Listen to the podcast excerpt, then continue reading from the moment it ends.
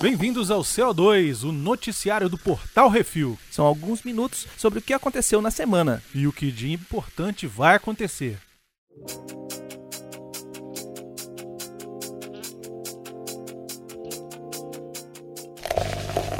Games. Atari abre financiamento coletivo para trazer Roller Coaster Tycoon para o Nintendo Switch.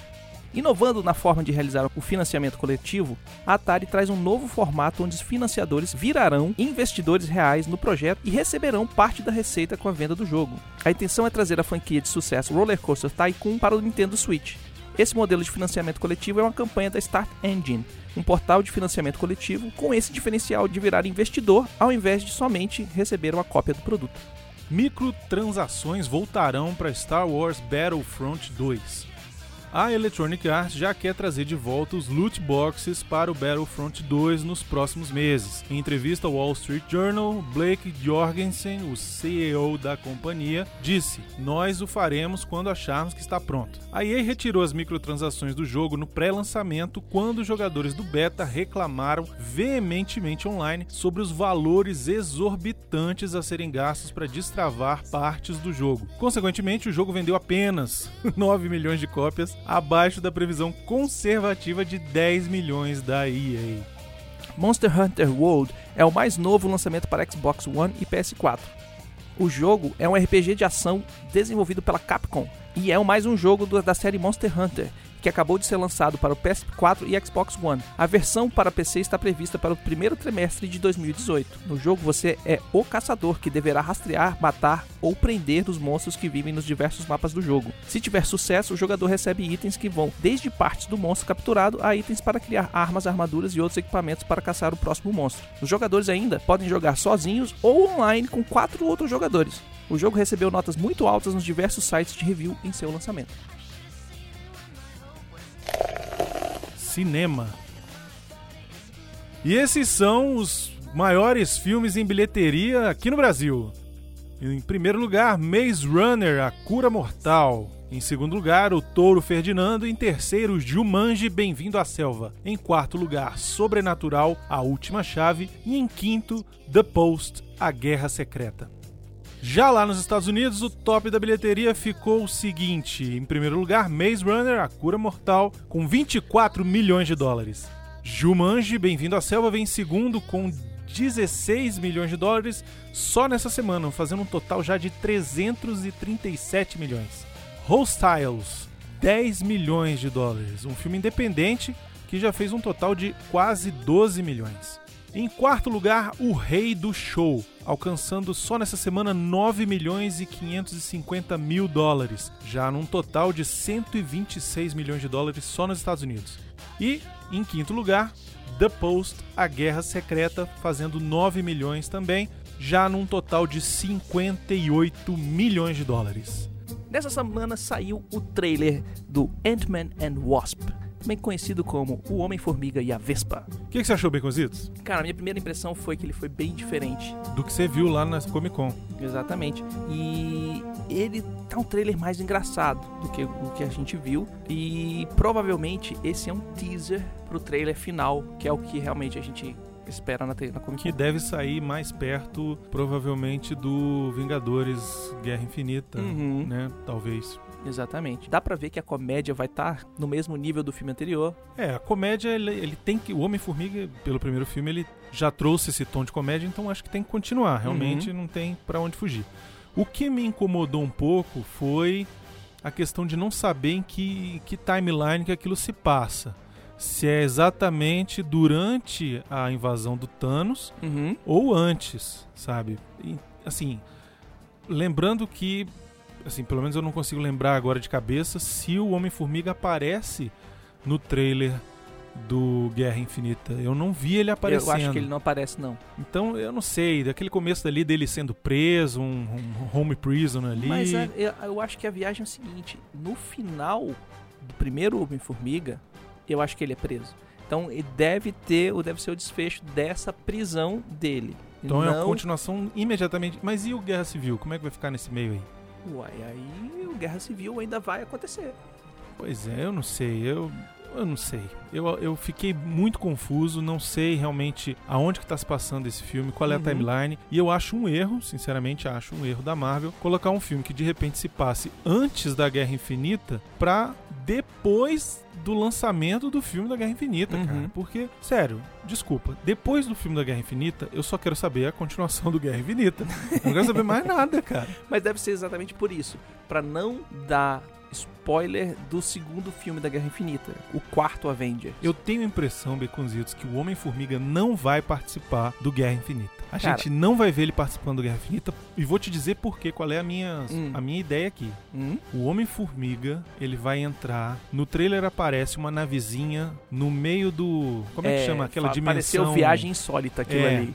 Aquela dimensão, mega dimensão pequenininha. É, no micro. no micro-universo. É. E eu acho que eles vão se perder no tempo, Eu acho que eles vão salvar a Vespa original. no passado. Eu acho que eles vão salvar a Vespa original porque no primeiro filme tem essa tretazinha aí. Então, mas olha só, Beconzitos. Apareceu umas fotos das filmagens do Avengers 4. Uhum. E nessas fotos estavam o nosso querido Capitão América Uhum. com o uniforme do Avengers 1. Uhum. E tinha o Tony Stark com o uniforme da Shield. E o Homem-Formiga estava nessa cena. E todos eles tinham no pulso ou na mão um, um negócio com o mesmo símbolo, que parecia tipo um, um viratempo. Sim. Então eu acho que vai ter alguma coisa de viagem no tempo. E eu acho que o Homem-Formiga vai estar envolvido com isso, viu? Eu acredito que ele vai entrar nesse micro-universo, vai voltar no tempo por alguma razão, porque o tempo no micro-universo é diferente, Uhum. ele passa de uma forma diferente. E ele vai voltar no tempo, e quando ele voltar no tempo, Ele vai consertar a treta do ele vai consertar a treta do Loki roubando o Tesseract lá, aquele negocinho. E aí ele vai ter salvado os Vingadores que vão morrer no Guerra Infinita. Anota isso aí, Beconzitos, que vai. Depois a gente conversa mais se é isso mesmo. Mais uma vez os- pro quadro. Previsões do Brunão. Lesões furadas do Brunão. o filme do Gambit subiu no telhado. Pois é. Parece que a produção do Gambit, o mutante mais metido dos X-Men, foi colocada em stand-by mais uma vez até que o novo diretor seja anunciado. A novela para esse filme acontecer já tá rolando desde 2015, quando o produtor Channing Tatum, que também vai interpretar o mutante, disse pela primeira vez que tinha interesse em fazer o herói num filme solo. O que, que tá rolando é que o Gore Verbinski, que ia tocar a direção do projeto, pulou fora no começo do mês. Ainda assim, a Fox mantinha o filme com a data de começo de filmagens para março desse ano. Só que agora especula-se que o início deva ser adiado para junho e agosto. Isso caso a Fox mantenha a data de lançamento do filme para junho de 2019. E outra coisa que entra nesse fator aí é que a, a compra da Fox pela Disney ainda está indefinida, então Uhum. ninguém sabe o que vai acontecer.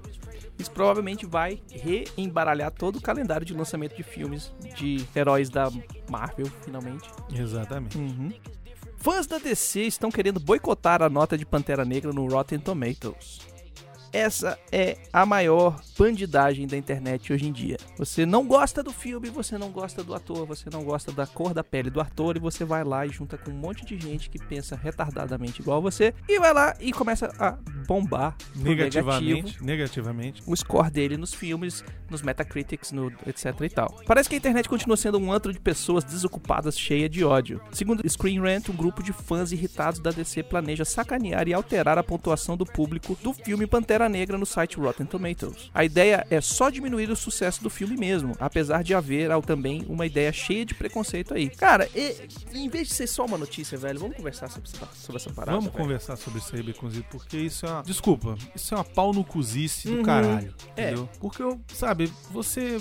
Primeiro, fazer um negócio desse pra qualquer filme já é uma cretinice tremenda. Uhum. Pra fazer um negócio desse num filme como esse, é mais grave ainda, porque, pensa bem, Mulher Maravilha, no ano passado, foi um filme que teve muita representatividade. Sim, e foi o filme que arrebentou a barreira de filme de ação com mulher como personagem principal. Que, que diziam que não dava certo, que não dava lucro, e foi uma das maiores bilheterias do ano. A gente tem que dar o mérito pra DC que Sim. teve coragem de fazer o filme da Mulher Maravilha do jeito certo. Exato. E outra coisa, representatividade, né, cara? Uhum. Quanto mais, melhor. As mulheres sempre foram diminuídas na nossa sociedade Uhum. e nunca tiveram um filme de super-heroína. Assim, teve outros filmes muito ruins, tipo Sim. Electra, tipo, essas coisas que nunca deram certo porque foram feitos do jeito errado. E sempre é a, a, a assassina, Flafene Nikita. É Isso. sempre é um, A mulher tem um fatal. lado, é, sempre Isso. tem um lado que usa sexualidade, sempre tem um lado que ela é uma Exatamente. assassina, ela é uma má que vira boazinha. Ou é louca, Uhum. né? Não é uma coisa que é o- como a Mulher Maravilha, que é um- Uma heroína de uma verdade. heroína de verdade, sem falhas de, é, de personalidade que sejam significativas. Outra coisa que me leva, que me lembra, eh, me remete aqui é quando apareceu o trailer do primeiro Star Wars do sequel, que apareceu o Finn tirando o capacete, é o Stormtrooper Sim, negro. A e a internet, internet- destruiu, explodiu e etc e tal. Como Cara, assim um protagonista negro em Star Uhum. Wars? Impossível. Gente, né? É, pelo Vamos crescer. Deus, vamos, vamos, né? né, Vamos crescer intelectualmente e de idade mesmo, né? É, vamos deixar de ser. Pau no cu. Pode é, falar. Vamos deixar de ser pau no Aqui, cu. aqui não é YouTube, aqui é podcast. É, aqui é podcast, a gente vai falar, ó, já vamos avisando logo. É, apesar da gente estar fazendo um programa de notícias, a gente vai ter a parte que a gente vai Editorial, editorializar e falar o que é a realidade pro nosso ponto de vista. exatamente. E no caso do Pantera Negra, entra na questão da representatividade Uhum. e da questão racial mesmo, Baconzitos. Sim. Olha só, um elenco totalmente, ou quase totalmente, Uhum. de negros. né? Feito na, num país que é da África do Sul, Exatamente. aonde o vilão é o branco, Isso. é, que tem toda a parte de é, da cultura africana, da cultura do- dos negros dos Estados Unidos. Isso. A, a trilha sonora vai ser feita por um Por um negro. O filme é dirigido por um negro. cara É um filme totalmente representativo pra essa cultura negra que é tão carente de produtos é, e de, e de, de blockbusters, de blockbusters Exatamente. Porque assim, todos os blockbusters são de protagonistas brancos, de uma de normalmente quando tem assim o máximo de alguém que é um pouco mais de uma pele mais escura é o The Rock. É, a gente tem o The Rock, a gente tem o Will Smith, a gente tem o Ed Murphy, que é dos anos 80, 90, Pois é. e depois degringolou pra um monte de comédia fajuta. A gente tem. é, Fora isso, é tudo stand-up comedy. É verdade. Não, Hum. e outra, nunca é um, um elenco majoritariamente Não. Negro. Esse é o- eu acho que esse é o grande problema Esse é o do grande- pessoal aqui. Exatamente. É, esse aí é a galera do Trump. Isso, Foi mal falar, mas é a galera do Trump que acha que. que, que né? né, exatamente. É, não vamos falar não, porque senão a gente vai dar, a gente vai dar Exato. valor pro discurso dele. E antes que você venha dizer que nós estamos muito social justice warriors aqui, não vem com essa não, tá bom? Não vem com essa não, porque a gente acredita nessa questão da representatividade, Uhum. sabe? A gente acha que é importantíssimo ter um filme como o do Pantera Negra, Uhum. assim como eu acho que é importantíssimo ter um filme da Mulher Maravilha, e se tiver se um da filme Viúva Negra vai sair, da Miss Marvel vai sair. E se tiver também um filme de um herói gay, a gente vai apoiar aqui Uhum. também, entendeu? Assim, sabe por que que é tão importante? A gente vê a importância na inclusão? Porque até metade dos anos 90, até antes de sair o Windows 95, a gente, que era o nerdão, não tinha representação em lugar nenhum. Exatamente. E a partir de 95 a gente começou a ter representatividade nas séries de televisão, nos jornais, em todas as, as mídias. Beconzitos, quanto a gente sofreu nos anos 80 e 90 que a gente Uhum. queria filmes de super-herói decentes E e a gente tinha. tinha muito poucos, Uhum. né? E a partir dos anos 2000 que a gente veio com X-Men aí, que Uhum. tudo mudou, entendeu? Então, esse de repente o Pantera Negra é uma, um outro avanço, um outro pulo Uhum. de salto que a gente dá. E, gente, nós estamos aí há 18 anos com filmes de super-herói no cinema todo ano. Exatamente. E aí vem um bando de idiota retardado que se diz fã de quadrinho reclamar porque tá tendo filme de quadrinho. Eu não consigo conceber uma merda dessa, Beconzitos. Isso aí é o pessoal querendo fazer, usar a, a rivalidade da DC com a, com a Marvel, embutir o preconceito deles dentro dos negócios e fazer, ah, vamos ser ruê e vamos sacanear a Isso. Marvel e não sei o quê. Mas na verdade, o que eles estão falando é, vamos sacanear o filme que tem a maioria do, do elenco negro. Pois é. Isso Tá pra gente é revoltante. Uhum. Por mais que o filme venha a ser ruim, que eu venha a não gostar do filme, eu quero não gostar do filme porque o é. filme é, exatamente, pelo que o Uhum. filme é ou deixou de ser, sabe? Mas não porque o elenco é negro. Porra, se me faz um Pantera Negro branco, eu ia ficar muito puto. É. Você me desculpa. E eu acho muito legal eles pegarem o Pantera Negra, porque o Pantera Negra ele também é uma das ele é um dos ele é um dos quadrinhos da Marvel da época do Black Exploitation. Sim, verdade. A gente tem o Pantera Negra, a gente tem o Luke Luke Cage, que são os maiores expoentes da, do Black Exploitation da, da Da Marvel, e eles foram, pe eles foram pegos o Luke Cage no seriado e o Pantera Negra nos, no- nos filmes e tiraram esse Black Exploitation. Eles trouxeram a cultura, trouxeram tudo de uma forma que não é caricato, trouxeram exatamente o que, as pessoas e os personagens passavam e naquela época, nos anos 80, nos anos 90 e, e hoje nos anos 2000, 2010 e vamos pra frente, traçavam, passam o que as pessoas tinham de problema. Eu achei muito bom o Luke Cage usar uma camiseta com hoodie por causa do jovem que foi assassinado voltando pra casa com refrigerante e só tava com frio e botou o capuz. Então, eu acho que essa reflexão, essa, essa representação, você ter ícones que não são é, um rapper, que não são simplesmente o jogador de futebol, a coisa que é difícil pra caramba de você alcançar, mas você ter um, um, um cara que representa o que o super-homem representa pra gente, o que o Batman representa pra gente, mas que seja da sua etnia, que seja da sua é, é, é, do seu sexo, que seja do seu Da sua orientação sexual, Uhum. né? Exatamente, para você ter, você ver se vê representado ali, Exatamente. entendeu? É, e, pô, e eu a gente, a a pessoa, a galera, a turma que é mais nerdona, assim, que nem o Brunão e eu, a gente gosta de ver isso, a gente incentiva isso, porque durante muito tempo da nossa vida a gente não tinha essa representatividade da pessoa que é retraída, que não tem muito do das habilidades sociais, não consegue conversar, que fica quietinho no canto dele, mas que é inteligente, mas que curte esse negócio, que curte aquele ali e que de repente começou a ter essa representatividade nos seriados, nos filmes, nas séries, né, no, no- na novela, no jornal, já começaram a chamar pessoas dessa área e a gente sabe o quão importante isso é pra gente. Então a gente sabe por tabela o quanto é importante isso é pra todo mundo. Exatamente. Putaria! E o Pornhub está com o seu podcast. Cara, isso deve ser sensacional. Eles lançaram hoje, no dia da gravação, o podcast da Pornhub. Pra quem não conhece, Pornhub é um dos maiores sites de pornografia da internet, ou seja, pra que a internet foi feita. Ele é liderado pela Asia Akira. E os primeiros três episódios já, tão, já são com Dana Derman, Mark Spielberg e Stormy Daniels. Eu acredito que deve ser entrevista, né?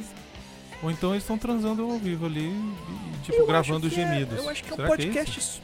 a gente não escutou ainda, mas É. eu acho que é um podcast sobre sexualidade. Ah, pode ser também. Então vai falar com sexólogos, com atores pornôs, com atrizes pornôs e, e falando sobre todas as, As questões que as envolvem questões essa que indústria. envolvem essa indústria pra trazer, trazer mais informação pra gente, cara. Eu acho válido quem tem curiosidade, quem não tem curiosidade, quem tem perversidade, dá uma olhada lá. Exatamente. Uhum. E é apresentado pela Ásia, que é uma lindeza. Uhum.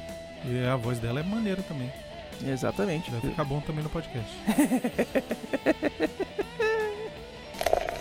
E-mails.